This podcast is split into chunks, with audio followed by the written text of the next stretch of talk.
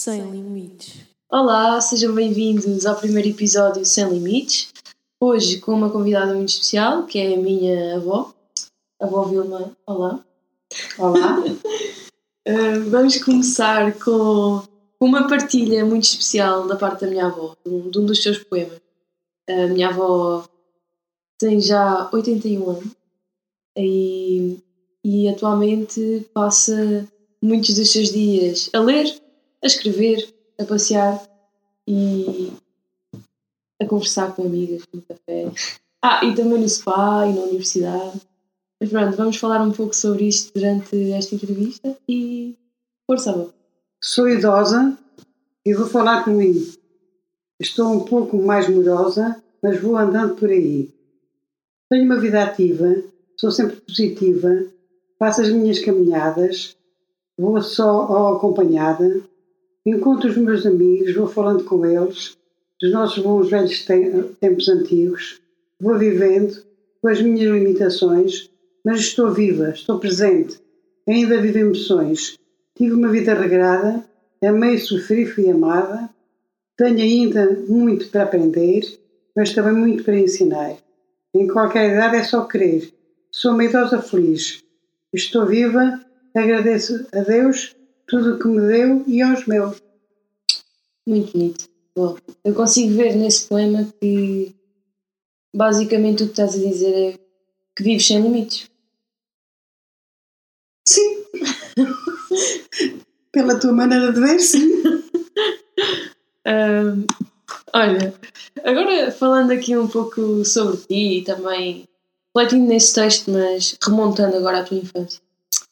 Como é que, como é que tu eras e como é que, onde, é que, onde é que tu nasceste? Fala-nos assim um pouco da tua história. Na Travessa de Dom Fernando, no sítio da Nazaré. Sim. E que tal? Como é que era nessa altura? Era viver na rua, brincar. Aqueles jogos tradicionais que nós em criança fazíamos e que agora acho que faz tanta falta às crianças. Uhum. Sim. Descalça. Uhum. Tive os meus sapatos, os primeiros sapatos aos 16 anos. Uau. E mesmo assim a minha mãe olhava para as solas a ver se, se, os, havia, se os havia de mudar, comprar outras ou não. Se ainda pudesse para remendar, ainda levava meias solas. Olha, por acaso uma das memórias que eu tenho de quando era mais nova era de andar descalça aí na rua também. E não era tão bom. a fazer eh, grounding. Agora falando de- das tuas memórias, qual é que é a tua memória favorita? Quando tu pensas na tua vida, tens assim alguma recordação que tenha marcado mais? Recordações, talvez do meu tempo de namoro, Uhum. no meu tempo dos meus primeiros, anos de casada. Não só quis dizer o primeiro beijo. Ah, olha, tenho, tenho um poema que é assim, É? é a minha rua. A minha. Ah pá, eu queria ler esse, esse poema. Falo na Travessa de Dom Fernando. O meu primeiro beijo foi dado na Travessa de Dom Fernando. Sim. Ah, o caderno com esse poema não está aqui, é isso? Não sei dele. Não sabes. Mas conta-nos como é que é, como é que foi esse primeiro beijo, essa rua. Esse primeiro beijo começou a olhar espantada para o, para, para, o, para o meu namorado, que é o, o teu avô. Ah, é? Nunca tive outro. E só lhe disse: Não, não, não, não. Mal é começar. E ele respondeu: Não, bom é começar. Ei. Sabia toda. Desde, desde sempre. Desde sempre que sabia. Então, e, depois? E depois, olha, como realmente tive, tive uma, uma vida muito reprimida na adolescência, Com os teus pais? pelos meus pais, mais especialmente pela minha mãe, Hum. eh, casei muito cedo. Aos 8 anos, aos 19 fui mãe, Uhum. e aos, aos- a primeira vez aos 19, a segunda vez aos 22 e aos 25 arrumei para Lisboa. E eras feliz até aí? Sim. E acreditei sempre no amor. Até aos 44 anos, até aos 40 anos acreditei no amor. Então, conta-me lá como é que foi estar com o avô nessa altura. Casaste com o avô, estavas feliz e ganhaste asas? Sim. Portanto, eh, co- consegui ajudá-lo Sim, e tornar-me tornar independente. sim, sim. Eu, eu- a verdade seja dita, eu também nunca fui muito dependente. Uhum. Porque tinha cá as minhas inspirações, a minha maneira de ver as coisas e anda sempre para a frente, Sem limites. sem limites. Então, e, e quando foste para Lisboa? Foi também a pensar, foi sem limites. Fui para Lisboa com duas filhas e um marido que queria, queria estudar e não tinha meios de subsistência. Foi uma aventura muito grande. O que, o que é que o avô foi estudar? Eu vou ter o sétimo ano em três anos. Sim. E e depois concorreu à. Olha, tem também é uma história engraçada. Concorreu à TAP, concorreu a um, a- a um banco. Sim. Fe- Fez aqueles exames psicotécnicos. Uhum. e na mesma semana recebeu o aval para, o emprego, Os dois. os dois. E eu, o problema dele era qual é que eu ia de escolher. E eu disse que isso agora o problema era dele, que escolhesse aquilo que ele quisesse. E ele disse: A tua escolha está porque eles vão andar ao ar livre. Sem limites, não é? então, e, e, e conta-me, como é que foi? Eh, Estavas a dizer que o avô foi estudar e tu tinhas duas filhas. Como é que- Tinha que trabalhar, agarrava-me a tudo. E o que é que tu fazias? Olha, praticamente não sabia costurar, agarra- agarra-me à costura. Então, Começaste a aprender. Comecei a aprender, tinha umas luzes assim muito difusas, mas comecei a fazer as coisas. E depois era vestir as bonecas à Nazarena e ir vendê-las Em Lisboa? ah, em Lisboa, pa- pelas papelarias, para arranjar dinheiro. Ah, tenho uma história muito engraçada. Ah, uma amiga, que era a sogra do, meu- do meu irmão Polínio, ah, disse-me: Olha, há um senhor na, rua da Escola Politécnica que é capaz de comprar as, as bonecas. Eu fui. Levava, levava quatro tamanhos de bonecas. E pus uma de cada tamanho em cima do balcão. E o senhor olhou e viu que o saco, era, eh, o saco não era muito grande e disse-me: ponha tudo. E eu, todas. Sim, ponha todas. Já não me lembro quanto é que, quanto é que foi que realmente ele me pagou. Só sei que vendi todas ao mesmo homem. E quando saí da loja, vinha tão eufórica com tanto dinheiro na mão que não sabia como é que havia de sair da escola politécnica para casa. Estavas muito entusiasmado. É verdade. Mas depois para lá de transporte, na altura. Não, não, fui a pé e vim a pé. Ah, Eu morava ao pé do Palácio São Bento. Hum. A, escola, a rua da Escola Politécnica é ao pé da Estrela. Como não tinha dinheiro para o, para o elétrico, nessa altura eram sete tostões. Uhum. Sete tostões! Fui a pé, e só, que já não sabia. Já não vi pelo caminho que subi. Fui para lá.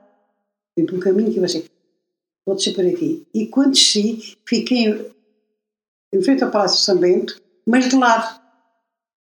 E vi os leões. Sim. Eu dizia assim, mas eu não conheço isto. Depois fui, eh, concentrei-me para saber onde é que estava, para me situar. Eu assim, oh, estou, estou perto, estou, estou perto de casa. Fui para casa, encantada da vida, com aquele- levava uma fortuna comigo. Naquela altura. Não era, não era muito dinheiro, mas era uma, para mim era uma fortuna. quem não tinha nada, né? E depois continuaste com, com isso. Continuei com isso, continuei a, a- a fazer eh, trabalhos de costura, especialmente também arranjos. Depois eh, o teu avô ir para a TAP, mudámos para Santo António dos Cavaleiros. Sim. Aí uma senhora que morava no terceiro andar, no mesmo prédio, perguntou-me se eu queria fazer calças de senhora. E eu disse, mas eu não sei fazer calças de senhora, eu não sei fazer calças. Não sabe, mas vai aprender. Eu trago-lhe umas para a senhora ver. Uhum. Ela levou umas calças. Eu fui a Lourdes comprar uma, papel, uma folha de papel almaço. Isto as pessoas antigas que não ouvirem sabem o que é. Tirei os, descosi as calças todas, tirei os moldes e veio pelo menos 20 anos a fazer calças de senhora para a mesma loja. Qual era a loja, não sabes? era a minha My Lady. My minha, Lady. Minha senhora. Na rua Andar de Corvo, em Lisboa. Hum. A senhora era belga e ao princípio simpatizou muito comigo e para além das casas depois comecei a fazer ela ensinou-me a fazer outras coisas Sim. eu já fazia tudo E o que é que foi, qual é que foi a melhor parte desse, dessa fase da tua vida? o ganhar o ter dinheiro E, e teres aprendido isso também. talvez foi uma lição que, que aprendi que realmente eh, não devemos desistir dos nossos dos nossos sonhos querer viver melhor e mas honradamente fazer por isso honradamente e houve uma altura que eu, embora o pai e o avô tivessem pegado na TAP naquela altura, eu tive meses que ganha mais do que ele. Bom. Porque uma das coisas que a, que a senhora me disse foi: Olha, minha querida, quando mais fizeres, mais ganhas. Foi o que eu quis ouvir. Eu levantava, eu nunca fiz serões, nunca fui capaz, mas era capaz de levantar às 4 horas, 5 da manhã e pôr-me a trabalhar. E, e em relação a, também a, às tuas filhas, tu tinhas duas quando foste para lá. Terceira, nasceu em Lisboa. Nasceu em Lisboa, não. Encomendei em Lisboa. Com medo que ela nascesse em Lisboa, mês e meio antes, me para Nazaré. Olha, e estamos a falar da minha mãe. Exatamente. E eu tive uma, era uma, uma gravidez de risco. Ok? E o médico disse-me: Oh, minha senhora, não me responsabilizo. E eu respondi: Sr. doutor, costuma-se dizer que a fé é que nos salva. E eu tenho fé que na Nazaré me vai correr tudo bem. E correu. Boa. Tive mais uma rapariga. Três raparigas. Três raparigas que não me desiludiram em nada. Nu- Nunca tive a preocupação de dizer vai estudar. Olha que amanhã tens exame. Nada. Eu nem sabia quando elas tinham exame. E a, a minha filha mais velha é que se levantava cedo para mandar a minha filha mais nova para a escola. E já olhávamos na parede. Sim. A tua mãe andou na escola primária da parede. Então tu, tu sempre trabalhaste por, por conta própria. Sempre, nunca tive patroa. Pois, então sempre fizeste tu o teu Sim, trabalho. sim, Então podemos, hoje em dia existe o termo de empreendedor, ser empreendedor. sim. E, Empreendedora sempre.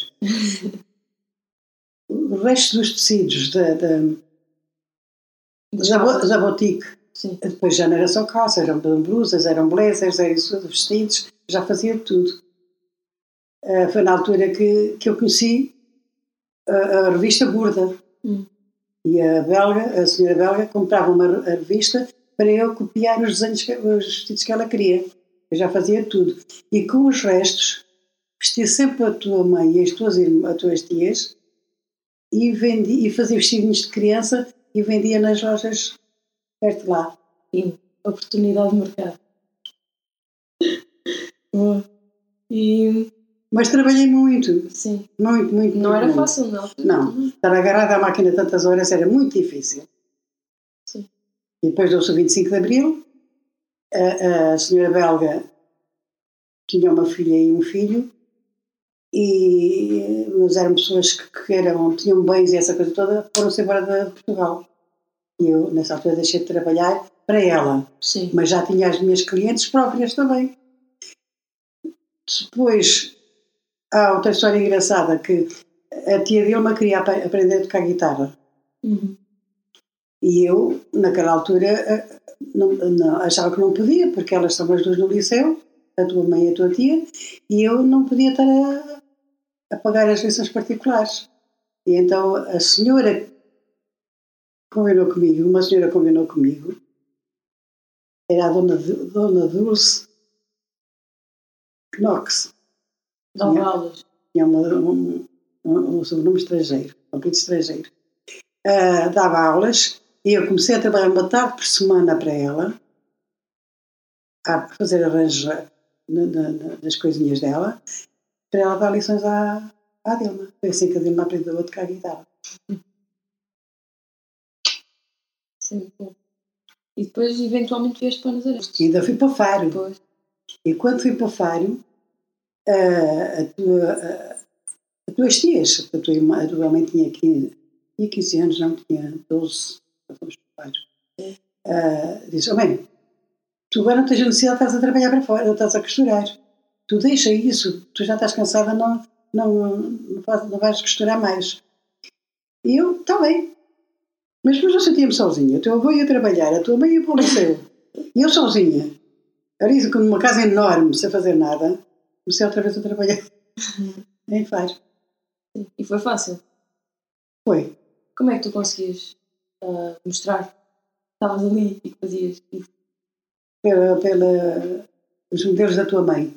Ah. Que a tua mãe para o liceu. Então a minha mãe fazia o desfile, o marketing todo. Perguntava-me quem é que. que perguntava, é, tem uma professora e perguntou a ela quem é que fazia os fatos. A sério? Já um casaco, ela tinha um casaco muito bonito, comprido. E, e ela, a professora perguntou quem é que lhe fez o casaco. Ela disse: Foi a minha mãe.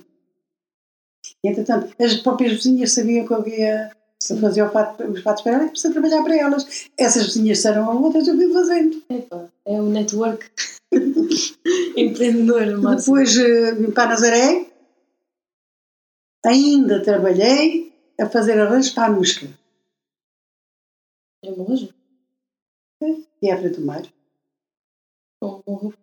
Sim, é que é, é, é a loja. Ainda existe? Existe, ao lado do centro comercial. Ao centro comercial. Centro cultural. Sim, acho ver. Sim. Ainda existe. Ainda fiz isso. E foi quando vieste para cá. E a par disso, tornaste a costureira da família. Ah, sim! Mas, mesmo, mesmo a, a, a tua tia, tia morando cá na Nazaré, com as meninas, eu fazia a roupa em, em feira e mandava. Ou trazia para cá. E isso ainda ainda acontece hoje. E posso, eu posso dizer uh, com orgulho, não sei se foram bem vestidas, foram mal vestidas. Fiz os três vestidos de noiva e pelo menos quatro fatos de batizado. Vocês são sete? Pois. Então, e agora, estava a dizer, agora continuas a fazer o mesmo, mesmo tendo bisneto. Ainda faço. Noutros países. Noutros países. Ainda faço. Ainda faço. Ainda faço. E eu também, quando tenho algum. Pelo menos quando arranjo para fazer, ficar tudo parado. e também tenho coletes feitos por ti. E um casaco, pelo menos. E a tua mãe ainda hoje, ainda, acho que ainda hoje veste roupa solteira que foi o que lhe fiz. Sim. Ah, e também acho que me fizeste, na altura, coisas para as barbas. Ah, fiz! Então, fiz muita roupa para, para as Barbies também. e arranjos. Há muitas coisas que eu já me esqueço, filho. Há muitas coisas que já me esqueço do que é que fiz. Eu fiz tanta coisa. Então. Sem e limites. malhas. Sem limites, outra vez. Sem limites. Fiz malhas. Tenho a impressão que as primeiras malhas que comecei a comprar foi quando elas se casaram. Aquelas começaram a comprar malhas. Porque eu fazia os casacos todos e, e camisolas, fazia tudo. Sim e luvas e gorros e fazia tudo. É verdade. Eu, aí há três anos encomendei-te um, um, gorro que é um gorro de guerreiro. Tem a parte, a parte da frente para tapar, tem assim uma, uma parte para tapar a boca. Exatamente. Fiz um para ti e outro para o André. E é engraçado porque é um, é um gorro normal e depois tem dois botões grandes nas pontas. É para ligar essa faixa que vem proteger a cara. E, e a, a, a, Raquel, quando foi agora embora, levou uma camisola e um gorro para o, para o Ezra, uhum. que ela jogava que mãe tinha comprado. Sem saber. Qualidade, qualidade. Graças a Deus, eu, eu aprendi a fazer tudo o que fosse para trabalhos manuais, eu aprendi a fazer tudo. Aprendi a bordar a ponto cruz, a bordar a branco, a bordar em, em aberto, a fazer renda de berros e frioleiras. Frioleira? E renda, claro. Como é que são as frioleiras? As frioleiras trabalham, trabalham-se com um barquinho. Eu não tinha agora nenhum, nenhuma revista que tenha isso. eram umas senhoras de Macedo Cavaleiros que viviam, vinham passar o verão em frente à casa da avó. Eu encantava-me elas fazer aquilo. E pedi se não me ensinavam. E elas disseram que sim. Só que aqui na Nazaré não se vendia a agulha. Hum. Chamada agulha, que era uma espécie de um paquinho. E eu perguntei, eu, eu fiquei com muita pena. No verão seguinte trouxeram. Oh. Então? E as Beatles era a minha amiga, do, de, minha vizinha do lado, que veio de Peniche e fazia nada de Beatles. Eu toco dos Beatles. Fascinava-me ouvi-la estar a fazer aquilo. Eu disse, a Rosa, tens que ensinar a fazer. e aprendi. Então, olha, bom, agora para quem nos está a ouvir, só para, só para ficar resumido, com que idade é que saíste da Nazaré? 25. E quanto tempo é que ficaste depois em Lisboa? Portanto, vim para cá com 55 e 30 anos. 30 anos. Olha, é engraçado que eu faço agora 25 anos. Eu já vivia na Nazaré que tu nasceste. ah, sim. Então, e estiveste em Lisboa, depois foste para Faro, quantos anos? Para Faro fui em 78 e vim em 93. E a partir daí ficaste sempre aqui? Sim. 93? Eu, nasci cá, em 94 estou cá desde 93. e foi uma boa escolha. Considero. Foi. Nós, ah, ah, mesmo estando fora daqui, nós pensávamos sempre em vir para Nazaré. Só que pensávamos vir na, na reforma anos mais tarde. Só que a reforma, o teu avô não foi ter com a reforma, foi a reforma que foi ter com o teu avô. Foi. Porque ele trabalhava, ele trabalhava na TAP. Uhum. Depois foi esfriar eh, uma secção para da Atlantis para Faro. Sim, E a Atlantis acabou. pois foi. E ele, para regressar outra vez à TAP, já não ia ter a posição que tinha na, na Era Atlantis. E então, viemos embora. Então tiveram mais tempo para, os netos. Claro. Foi o. Passei muito tempo convosco. Oh, meu amor, quem te criou a ti e à tua irmã Juliana e ao teu irmão Lucas? E eu Então, eu- nós, criei, a criei está. Ajudei a criar. claro, nós acabámos por eh, passar uma temporada na vossa casa Sim. e eu passava, eu lembro-me, tenho memórias mesmo, mesmo completas, vá, sobre os tempos que passei lá. Eh, O avô a ensinar matemática, a fazer eh, jogos de memória e a ensinar-me a escrever o meu nome antes de eu ir para a pré-escola. Hum. E depois também me lembro muito bem tu me penteares o cabelo antes de eu ir para a pré-escola. Que era uma carga de trabalhos. E também me lembro de me ires-me buscar à pré-escola. Às vezes ia almoçar a casa e depois voltava para a pré-escola. Ia que era ali ao pé. E também me lembro de estar ali a brincar na rua com o giz. né? Com o giz. né? Na estrada. Andar de bicicleta, jogar basquete. Lembro-me dessas E a tua irmã Juliana teve. Veio de Faro com 3 anos. Foi. A tua mãe foi fazer o estágio para a Inglaterra, quem ficou com ela fui eu e o teu pai, claro. Foi. E o Lucas foi para, foi para, para, para a minha casa com uns 5 ou 6 meses, já não me lembro. A minha mãe depois voltou da Inglaterra. Foi em 93. E o André foi eu também que quase o criei. Sim. Só as meninas da, que nasceram, nasceram e foram criadas aqui na Nazaré, as da Lélia que eu não. iam lá passar férias de vez em quando. Passaram muito tempo com a minha mãe. Agora, agora, feito o resumo, vamos aqui para, para o atual, o teu atual estado. Estás com 81 anos, que parecem 60, para quem olha para ti. Hum, E eu gostava que me dissesses o que, é, que- o que é que tu gostas mais de fazer agora? Além da costura, contigo. é isso que eu disse, eu gosto, é, é ler. Ler. É, é o que tu gostas mesmo. Eu gosto mais de fazer é ler. Sabes porquê? Eu embrenho na leitura. Sim. E o tempo passa e eu não isso. E que tipo de livros é que tu gostas mesmo? Olha, eu tenho pessoa que gosto, gosto de quase toda a leitura. Só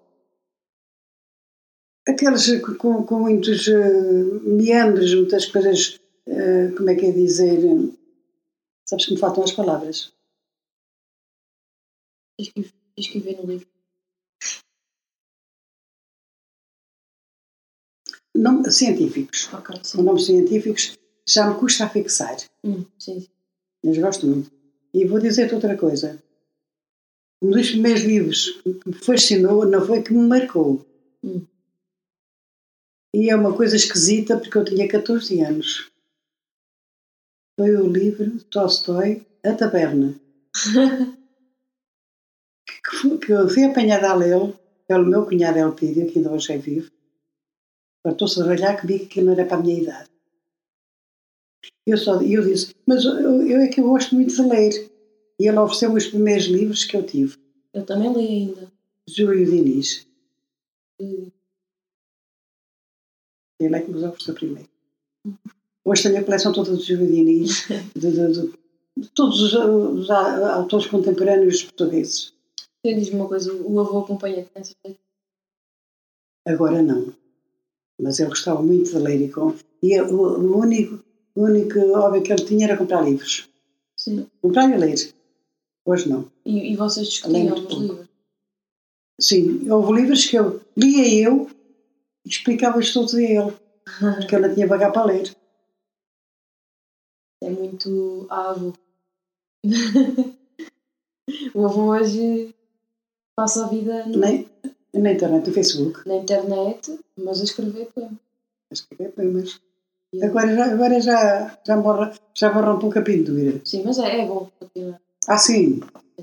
E na Universidade de São Deus lhe dê muita saúde e que ele possa, possa sair sempre.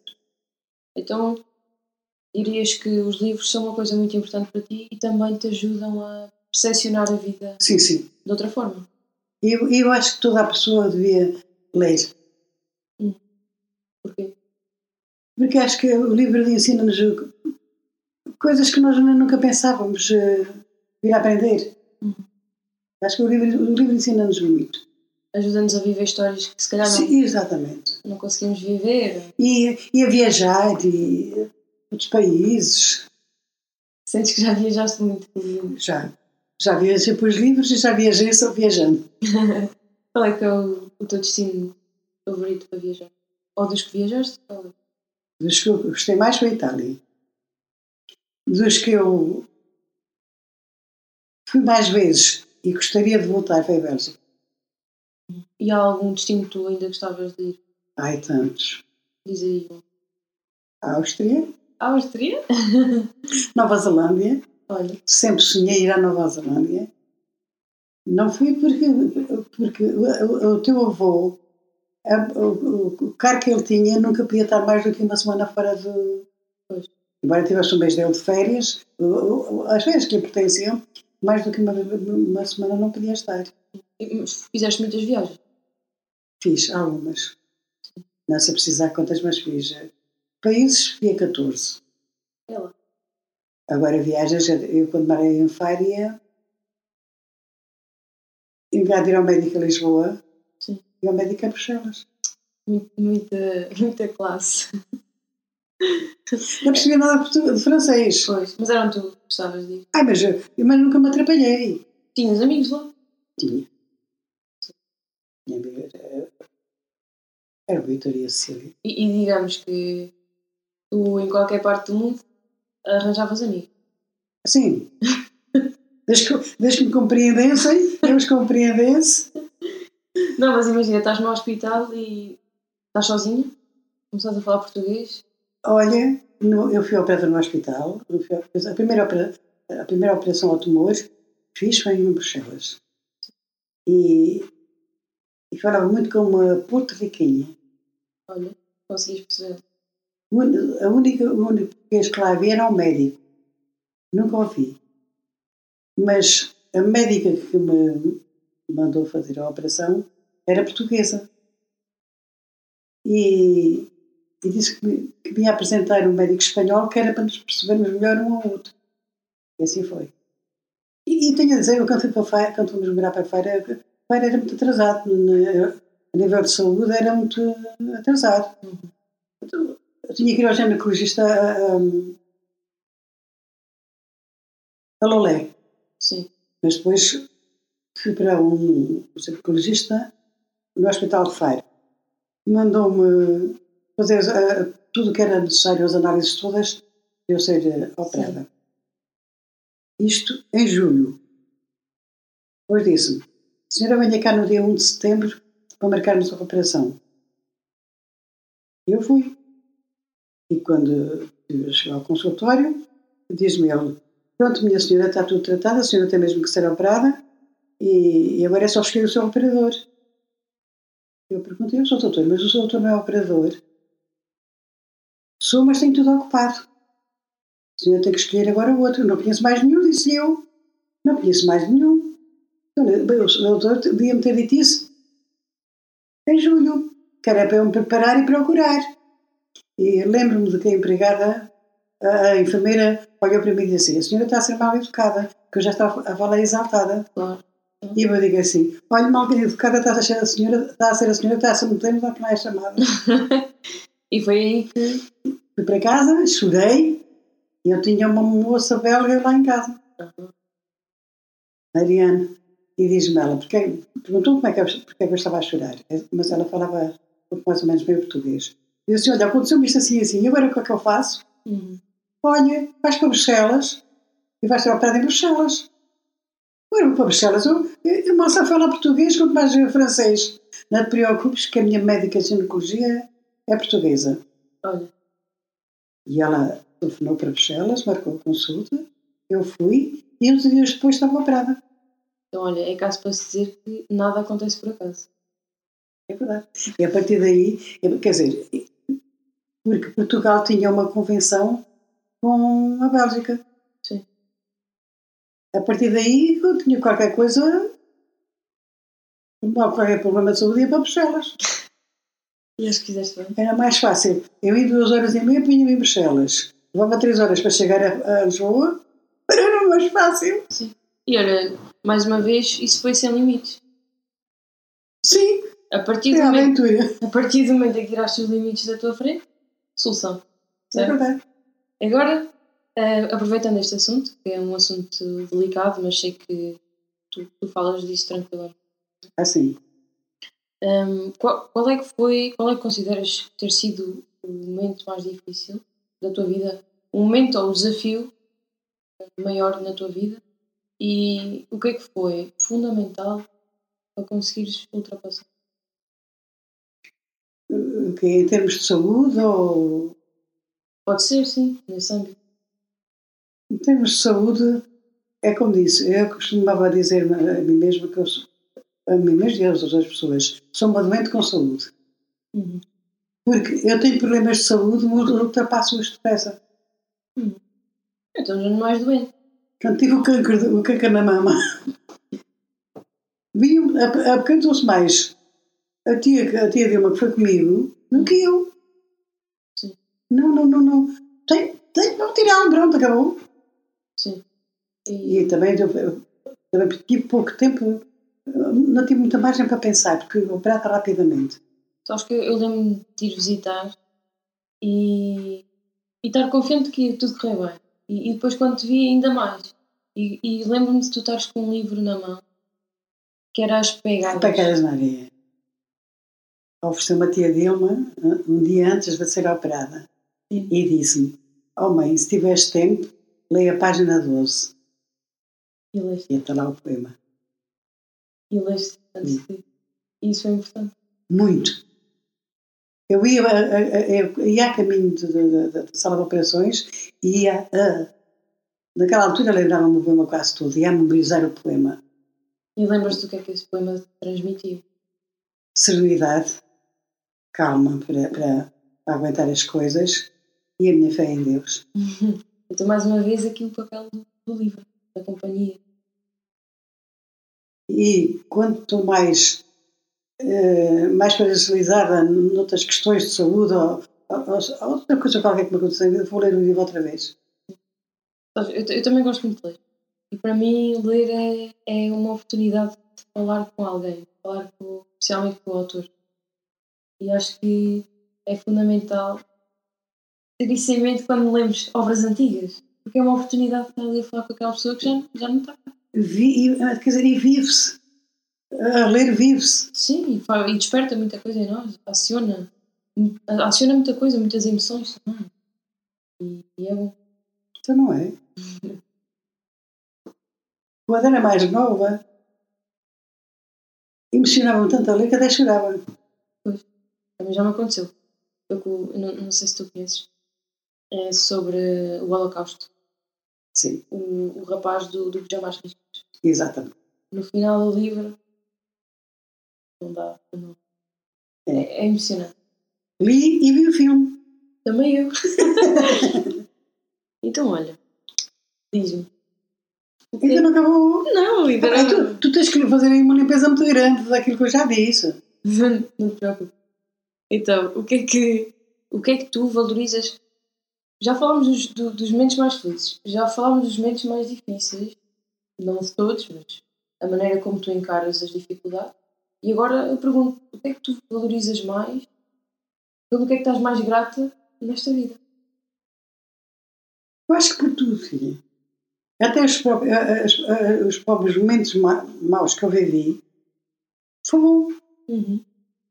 Fizeram ver as coisas de outra maneira. Sim. Embora eu tenha momentos que me revolto, Uhum. mas foi bom. Sim. E, e há que agradecer tudo à vida. Sim. Então, a vida, o batimento cardíaco é como? É para cima? Para cima? Para baixo? Mas é mesmo. É como? É. É assim. Não, eu, eu, eu valorizo tudo. Se soubesse que isto era a nossa última conversa, o que é que tu gostarias mesmo de me dizer e não, não, não gostavas que ficasse por dizer? Olha, filha, ser feliz. Viva a vida. E, e olha, vou fazer isso, com certeza. Já, já faço todos os dias, espero. Espero conseguir também passar isso. E continua a fazê-lo. E espero também, quando estou contigo, te passe isso. Passo? Passas. A Passo. tua maneira de falar faz-me faz-me sentir bem. Olha, isso já, já é motivo para ser feliz, está a ver?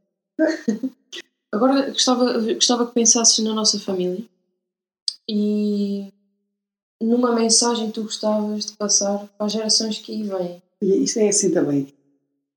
As novas gerações já, já vão vendo as coisas de outra maneira de- que não vê a avó. Hum. Tem outra maneira de ver as coisas. Sim. O que é que eu lhes poderia dizer? Que sejam felizes. Tu alguma vez pensas, isto é uma curiosidade minha, curiosidade minha. Não sei se vou sentir o mesmo quando eu for avó, mas tu alguma vez pensas, é um pensamento assim um bocado raro, não sei. Pá, se eu não existisse, Ah, sim. ninguém existia. Exato. Mas é verdade. É que eu, com 25 anos, eu encontro a minha felicidade a partir daqui. Quando- a partir do momento em que eu acordo, todos os dias, quando eu acordo de manhã e sinto que tenho o coração a bater, para mim é uma felicidade Também é tremenda, tremenda. É- Até, até me emociona a falar disto, exatamente. porque é uma, é, um- é uma felicidade enorme estar vivo. Mas é, mas é mesmo. e agora imagino, ser avó significa ser mãe. Significa, depois, mais tarde, ser. eh,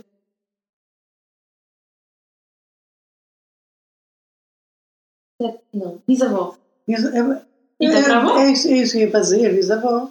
É eu digo, quando dia disse, ainda ser ter- tetravó. E, A significa, Margarida já tem 10 anos. e, e também como mulher, não é? Significa nós demos à luz Sim, a partir as de. minhas raízes espalharam-se.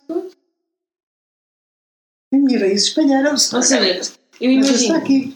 se eu me sinto feliz só por ter um, um coração a bater, o que é que sente uma avó, tu, bisavó, avó? Tu deves sentir muito mais esses bateres do coração, não é? Sim, mas o que faz fazer é que estão todos aqui em casa. Uhum. Eu, eu no Natal tive por videochamada. Ah, pois. Tu, tu, Tive por vídeo, tive por vídeo. Fiz questão de não, dar, não. de dar um beijinho ao, ao menino Jesus. Ah, é verdade. A tia na pé da tradição. Não. Nós no Natal damos sempre um beijinho ao menino Jesus, que é tipo muito, muito, muito pequenino. Né? E só é posto no. Não, mas durar meia-noite. Sim, no presépio, à meia-noite. E, e só depois toda a gente está a mijar.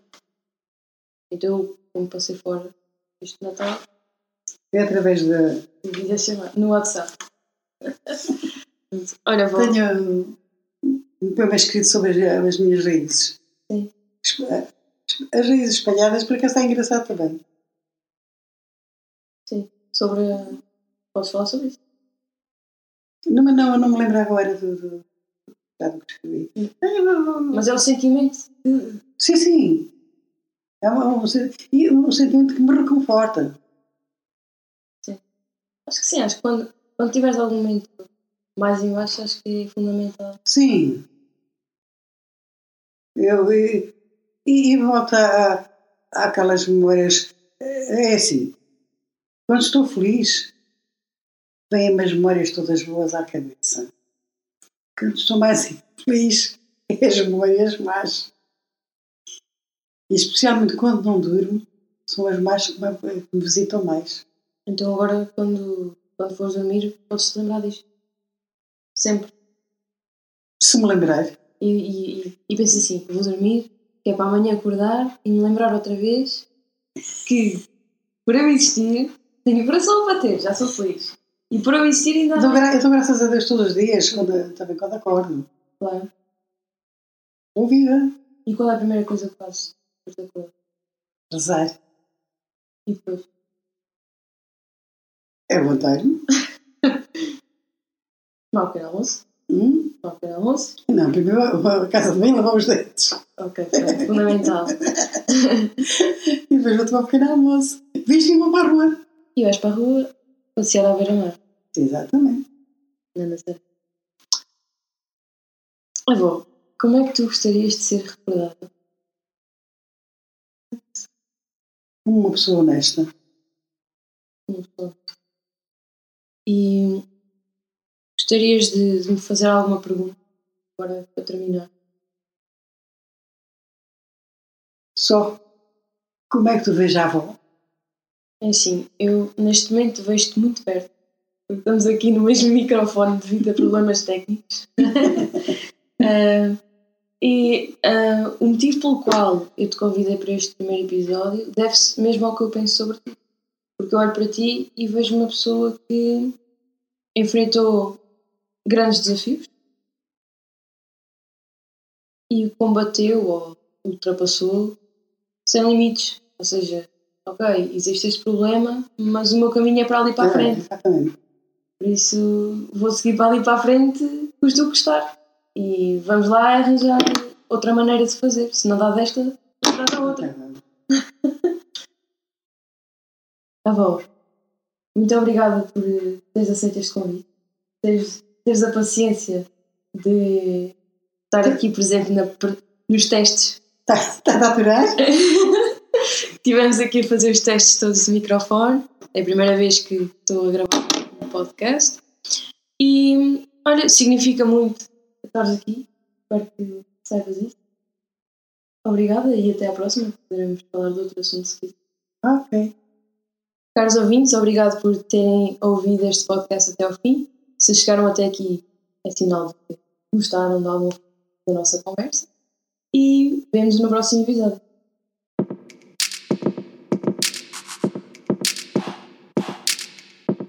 Sem limites.